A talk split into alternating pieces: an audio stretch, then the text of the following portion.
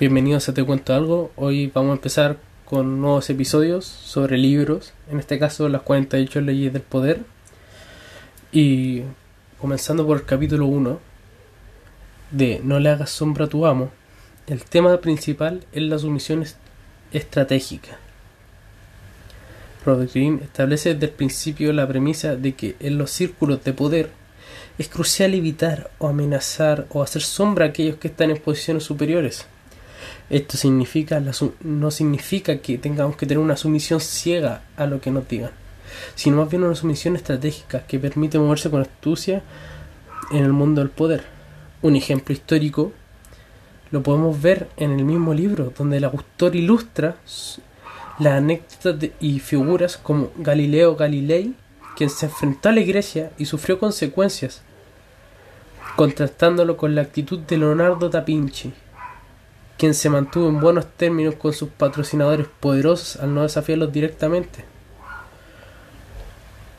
Las ideas claves de este capítulo es 1. No destacar negativamente. Que Green advierte sobre la importancia de no destacar de manera negativa en el entorno de poder. Llamar demasiado la atención o cuestionar abiertamente la autoridad puede ser puede llevar a ser marcado como una amenaza como alguien que quiere quitar algo. 2. Es la observación y aprendizaje. En lugar de desafiar al poder, se sugiere observar y aprender de aquellos en posiciones superiores, estudiar cómo funcionan las dinámicas de poder y cómo los líderes mantienen su influencia. Puede ser más beneficioso que enfrentarlos directamente, porque aprendes a cómo se mueve esa posición y de a poco puedes ir subiendo. Y luego el punto 3 es evitar la envidia. Green argumenta que provocar envidia entre los superiores o compañeros puede resultar un tanto consecuente, porque trae muchas consecuencias negativas.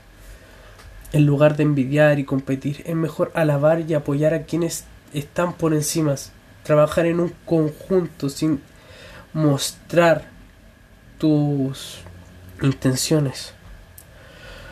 Para aplicaciones modernas, este capítulo puede aplicarse a diversos contextos, desde el entorno laboral hasta relaciones personales. Se trata de una advertencia sobre cómo manejar interacciones con personas en posiciones de poder sin generar una amenaza innecesaria, para así no tener una consecuencia mala, como que de la nada te generen, hagan blasfemias sobre ti, o ser atacado en un punto sin saber quién fue, cuando fue una persona que estuvo dentro y tuvo una posición de poder que se sintió amenazado por ti.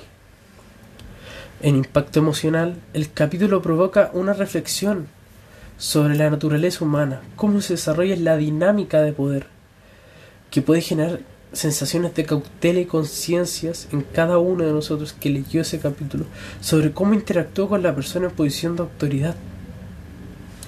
Cómo reaccionas con tu jefe, tu mamá, tu papá o cualquier persona que tenga poder sobre mucho más poder o control de lo que tú tienes. Bueno, para finalizar el capítulo 1, en conclusión, el primer capítulo establece una base sólida para las leyes del poder que se exploran en el libro. Resalta la importancia de la observación estratégica, la sumisión inteligente, la comprensión de las dinámicas de poder para lograr el éxito en un entorno competitivo. Siempre, siempre, en cualquier cosa estudios, trabajo, cualquier cosa, uno parte desde abajo, como se dice.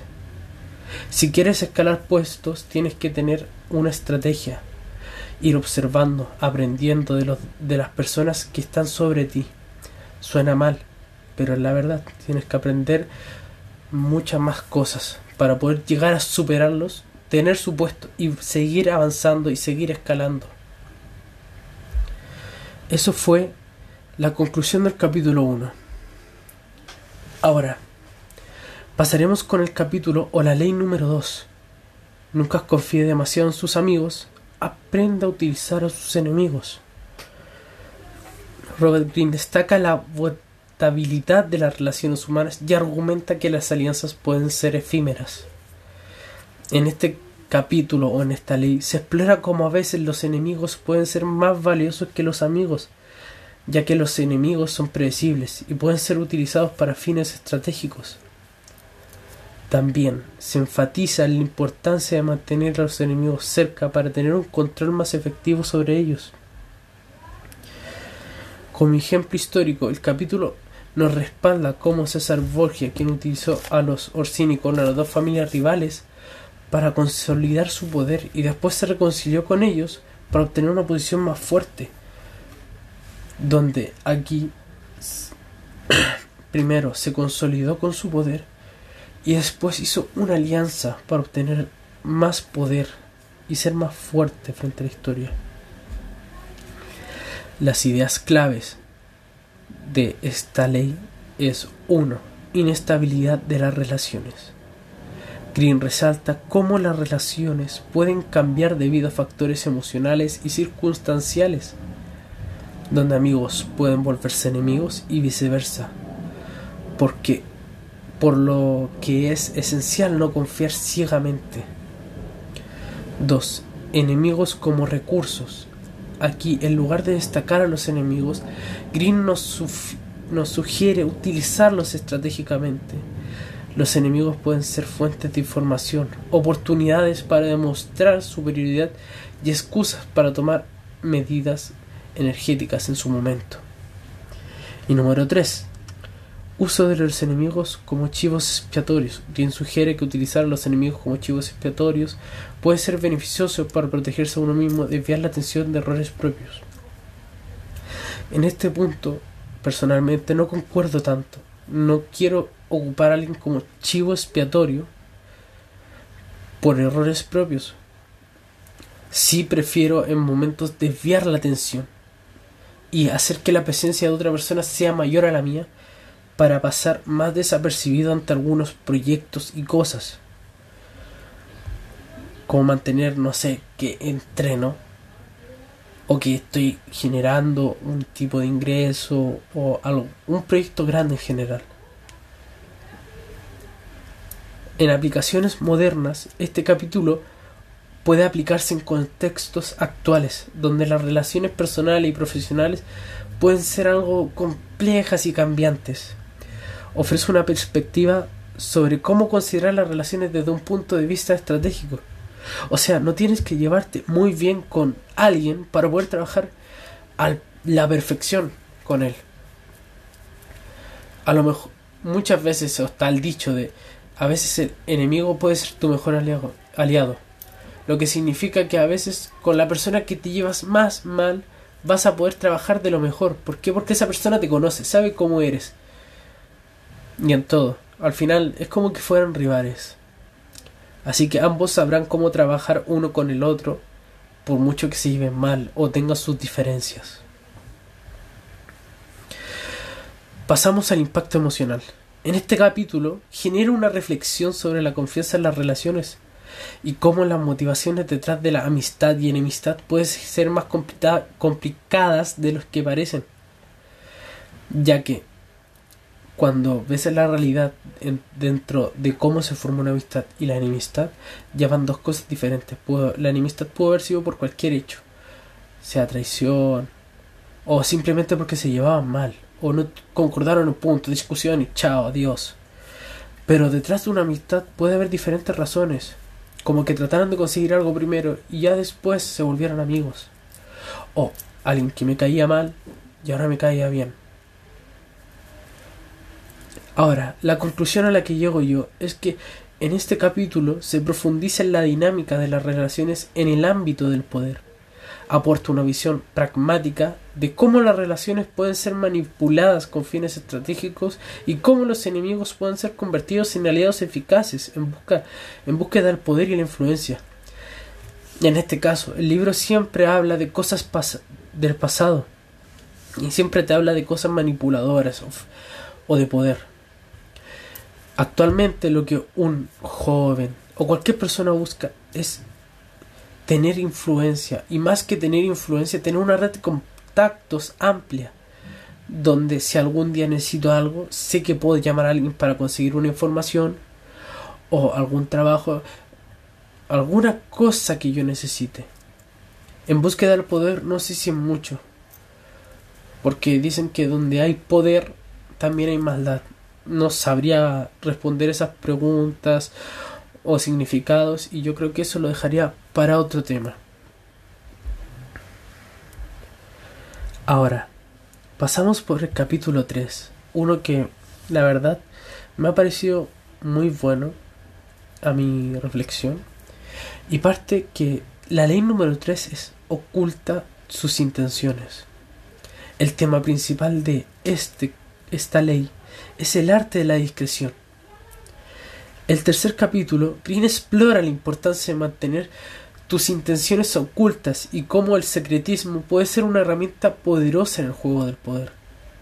La premisa fundamental es que mantener en secreto tus objetivos y planes te brinda ventaja al mantener a los demás en incertidumbre y desventaja. Un ejemplo histórico es como César de Borgia, quien ocultó sus intenciones mientras maniobraba en Italia, y Sir Francis Walsingham, quien mantuvo su red de espionaje en secreto para proteger a la reina Isabel I de Inglaterra. Las ideas claves de, este, de esta ley es 1. Ventajas del secretismo. Green argumenta que mantener tus intenciones en secretos te da control sobre las situaciones y las personas. Te permite evitar ser manipulado. Te otorga tiempo para adaptarte a circunstancias cambiantes y permite observar a los demás sin que sepan lo que planeas. Esto te da esta idea te da la opción de formar un plan, el cual tú puedes ver a futuro cualquier incertidumbre o problema que haya y tú seas capaz de flexibilizar el plan que sea cambiante ante esos temas y, seguir con eso a la meta que querías llegar. La idea 2 es desorientación a los rivales. Al ocultar tus intenciones, confundes a tus competidores y adversarios, y no sabrán cómo responder ni cómo defenderse a lo que otorga una ventaja táctica.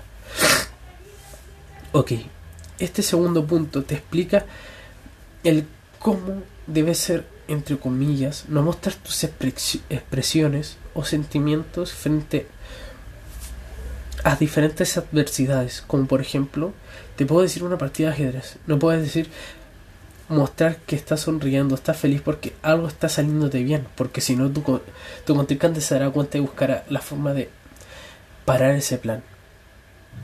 En este caso, si lo quieres aplicar a tu vida universitaria, debes saber que para un examen o cualquier cosa, puedes estudiar mucho antes. O en caso de que quieras hacer, no sé, trampa, llevarte apuntes escondidas y cosas así, debes planearlo desde antes, aunque suene mal. Número 3. La manipulación a través de la ilusión. Green sugiere que puedes manipular las percepciones de los demás al presentar una imagen falsa de sus intenciones. Esto te permite dirigir la atención hacia donde tú quieras y mantener a los demás en un estado de desconcierto. A esto voy con esta idea clave, es a lo que iba yo, de donde cómo ocultas sus intenciones, los proyectos que tengas o las cosas que hagas que sean buenas, no dañinas para ti mismo. Algo dañino, no sé, como las drogas o algo que sea un vicio malo. Yo creo que eso no deberías ocultarlo directamente, sino que buscar ayuda para salir de eso. Pasando a aplicaciones modernas, este capítulo es relevante en contextos modernos, donde la información y el secreto puede ser una herramienta estratégica en el ámbito profesional y personal.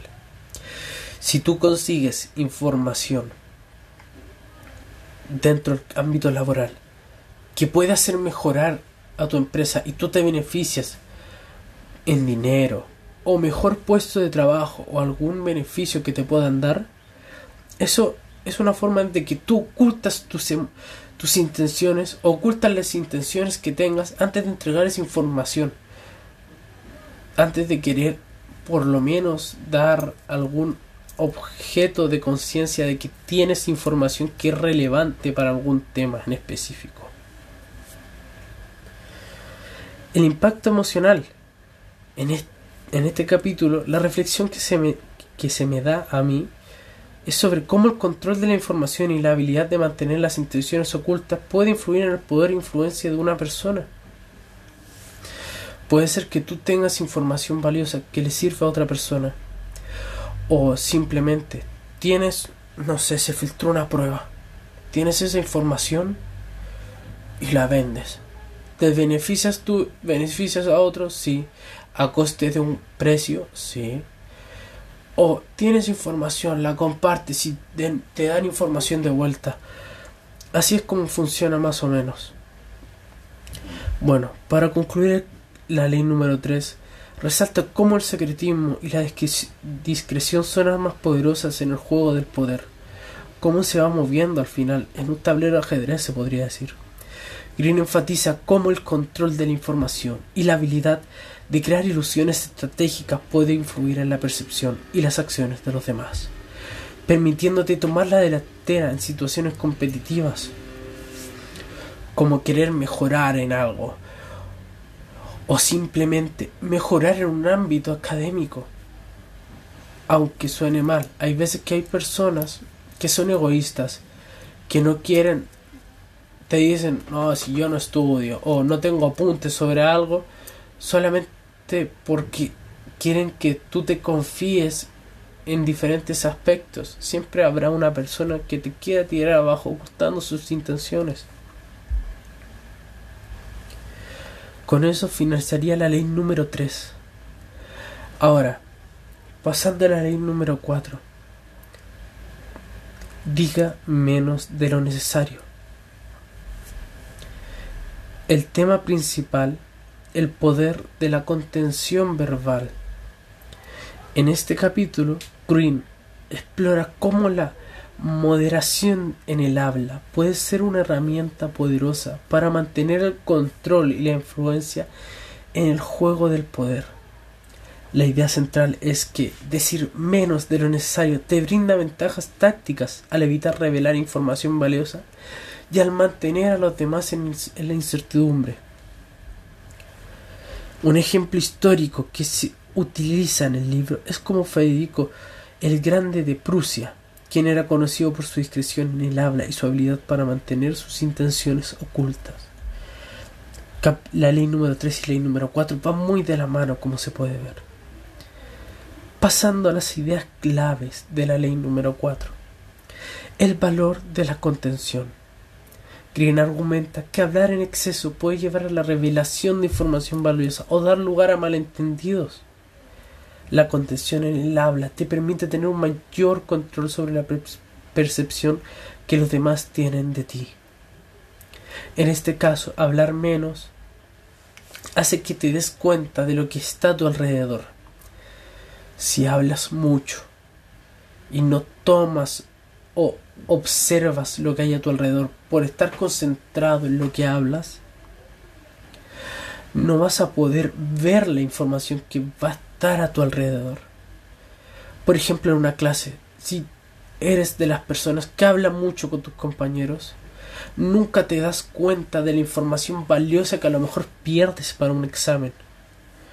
Muchos dirán que ya eso no tiene nada que ver, pero está yo creo que todos han visto que aquel que habla menos, pero pone atención en clase y estudia a sabiendas de lo que se ha visto, tiene una mejor calificación del que habla en clase y no pone atención.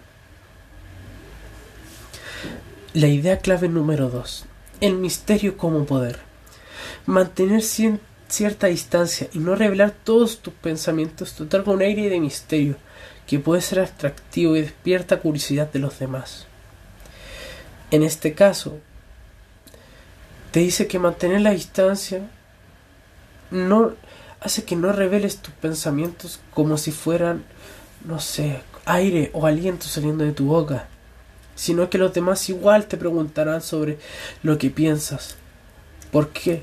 Porque al, no al mantener esa distancia en un trabajo en equipo, en grupo, te preguntarán tu opinión de alguna forma, aunque hables poco. Porque piensan que tú ya estás poniendo atención a todo. Y eso te da una ventaja también al poner atención y hablar menos. Ahora, con la idea clave número 3, la observación como ventaja.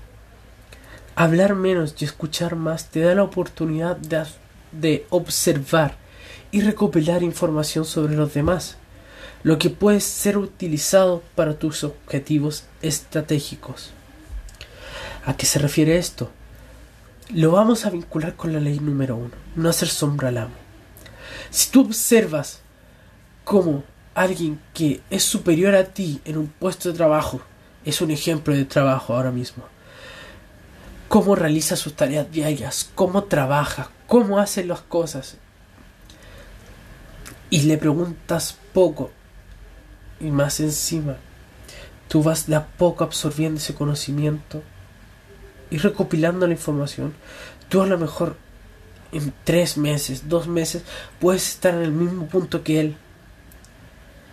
Y así. O tienes algún rival y estás viendo cómo él se prepara ante competencias de un alto nivel, puedes con la observación sacar una ventaja que te sirva para ganar.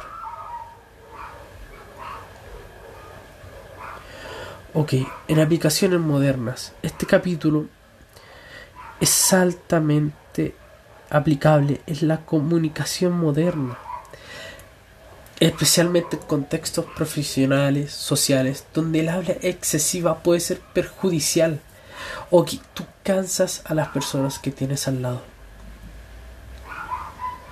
Bueno, el impacto emocional esta reflexión te da, este capítulo te hace reflexionar mucho sobre sí. Pienso en lo que digo y observo a mi alrededor para recopilar información y ser mejor, no solo estudiante, persona, familiar, amigo, sino que te sugiere que en momentos tienes que saber temas que fuiste escuchando en el momento. No sé, para dar un consejo para estudiar o simplemente para mejorar en tu ámbito. Este capítulo te lleva a reflexionar sobre tus patrones de comunicación y cómo podrían influir en la, en la percepción por parte de los demás. Ahora, terminando con una conclusión, el cuarto capítulo resalta la importancia de la contención verbal y cómo hablar menos de lo necesario puede ser una táctica efectiva para recopilar información. Green sugiere que el control de información que compartes y la habilidad de mantener una cierta distancia verbal puede mejorar tu posición estratégica al mantener a los demás en incertidumbre y al permitir observar y adaptarte mejor a las circunstancias que se pueden haber. Capítulo número 5 cuando pida, hágalo parecer que es por su propio bien. Tema principal de esto es la persuasión, persuasión estratégica. La ley número 5, Green explora cómo persuadir a los demás para que hagan lo que deseas al presentar tus solicitudes de manera que parezca que se están beneficiando ellos antes que tú. La premisa fundamental es que las personas son más propensas a cooperar si creen que están tomando decisiones por su propio interés. Un ejemplo histórico es como la relación entre el filósofo griego Platón y su estudiante Aristóteles para ilustrar cómo el persuadir a otros a través de la percepción del beneficio mutuo puede ser efectivo. Una idea clave es la importancia de la persuasión, persuasión sutil. Green argumenta que persuadir a los demás de manera sutil y hábil es más efectivo que imponer tus deseos directamente. La persuasión basada en el beneficio percibido de la otra persona es más convincente que el de solo uno. ¿Qué se refiere? que al pedir algo, lo que tienes que hacer es ver que o mostrarle a la otra persona que al realizar la acción que tú pediste, se beneficiará. Como puede ser, estás en, voy a poner un ejemplo en estudios. ¿Te da vergüenza preguntar algo? Ok. Si pides que otra persona pregunte, trata de hacerlo de una forma que él se beneficiara. Como quizás esto pueda entrar en la prueba. ¿Por qué no lo preguntas un poco? Ya al presentárselo de manera que pueda entrar en una prueba, él se beneficiaría de la respuesta de un profesor. Y tú también estás recibiendo la información que tú querías preguntar. Número 2. Crear un sentido de participación. Presentar tus deseos como si fueran ideas de la otra persona y darle la oportunidad de contribuir aumenta la probabilidad que te cooperen. En este caso se ve mucho, por ejemplo, en un equipo de fútbol. Cuando un mediocampista le da un pase al delantero, el mediocampista al final está contribuyendo y, y cada vez que él pueda contribuir y mejorar y jugar más en el partido, siempre va a cooperarle al delantero en el momento, o cualquier, ni siquiera el delantero, o cualquier jugador que se esté delante de él, para crear un juego bueno. Esta posición la, nosotros la conocemos como el 10. En este caso, es el 10, el 10 es de creación, pero si el creador no tiene a quién darle un pase, primero, él bajará su rendimiento y dos, nadie le va a cooperar mucho. Eso claro, si no da pases. Si en cambio da pases, todos van a querer cooperar para dar una oportunidad y aumentar la probabilidad de lo que ellos quieren, que es ganar. La idea clave número 3. Hacer sentir importante. Hacer que otra persona se sienta importante y necesaria es el proceso que toma decisiones. Aumenta. Es el proceso necesario para que tomen una disposición a cooperar. Si haces que tu compañero se siente importante en una presentación, siempre tratará de hacer presentaciones contigo, porque está dispuesto a cooperar ya que ve que le das un papel fundamental. Bueno, para las aplicaciones modernas, en este capítulo es altamente relevante en contexto de negocios, relaciones interpersonales y liderazgo, donde la persuasión y la cooperación son esenciales. Sin un buen liderazgo o una buena relación, no va a haber una cooperación como tal. El impacto emocional que puede que genera esta ley. Esta ley genera una reflexión de cómo la percepción del beneficio mutuo puede influir en la toma de decisiones, como la habilidad de hacer que los demás se sientan valorados puede ser una herramienta poderosa. Por ejemplo, cuando un político está en elecciones, siempre habla en torno al país completo, en torno a la gente, de cómo se van a beneficiar si sale elegido él. ¿Qué beneficios te puede traer para que la gente vote por él? ¿Por qué? Porque trae un beneficio para ellos. En conclusión, la ley número 5 resalta la importancia de la persuasión basada en el beneficio mutuo y la percepción de participación. Green sugiere que presentar tus deseos de manera que parezca que son en interés de la otra persona puede aumentar significativamente la probabilidad de obtener cooperación. Al hacer que los demás se sientan importantes y necesarios, puedes influir en decisiones y acciones de manera efectiva. Bueno, esto fueron fue el primer capítulo de las 48 leyes del poder. Cada capítulo será de 5 leyes. Espero que le haya gustado y esto es Te cuento algo.